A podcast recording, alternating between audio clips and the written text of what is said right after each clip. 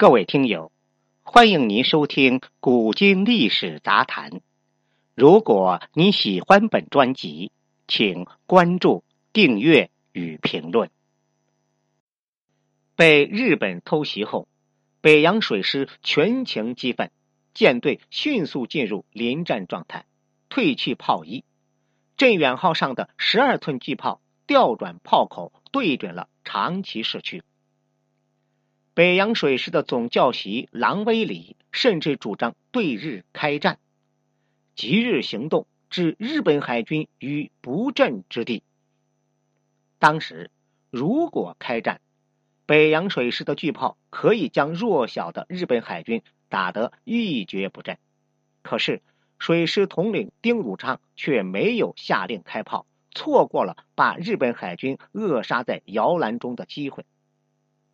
丁汝昌在十六日向北洋大臣、直隶总督李鸿章发出了电报，内容如下：至八点余，日巡查多人近前寻衅，日捕数百，将街巷堵住，逢人便啄，满街民持刀追杀，致死五名，重伤六，轻伤三十八，无下落五。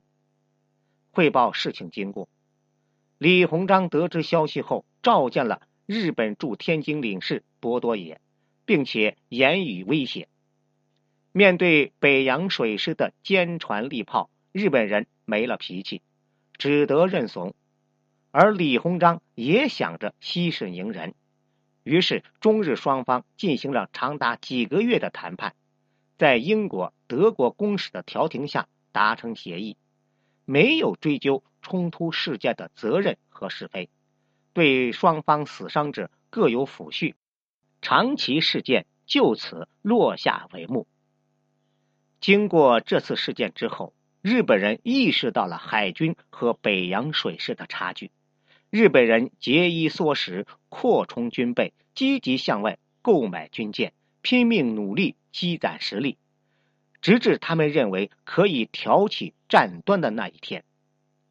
而当一八九一年醇亲王宜玄去世后，北洋海军失去了一位权势大佬的支持。为了给慈禧太后过大寿、修园子，给光绪皇帝准备大婚，财政吃紧的户部不顾李鸿章的反对，奏请暂停了海军构建买炮。自此。中日海军的命运也悄然在发生逆转，而日本开始逐年增加海军经费。明治天皇从宫廷经费当中拨出三十万日元，带头支持日本的海军建设。同时，日本政府向民众发行海军公债。正是由于长崎事件的刺激，日本民众纷纷表示对海军建设的支持。仅仅一年时间，日本的海军公债就筹集到了一千七百万日元。趁着世界海军技术迅速发展的几年时间，日本大量购置了中小口径的速射炮。到了一八九四年，日本海军主力舰的总吨位已经远远超过了同时期北洋舰队的主力舰。追赶上来的日本海军有了向北洋水师挑战的实力。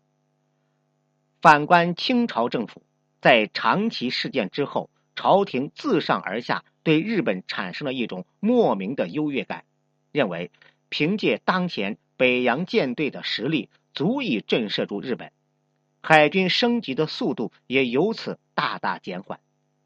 从1888年到1894年的六年时间。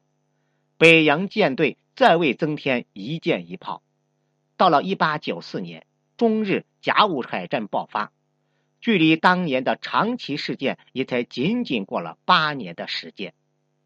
天下虽安，忘战必危，要想赢得别人的尊重，还是得从自身的不断努力做起。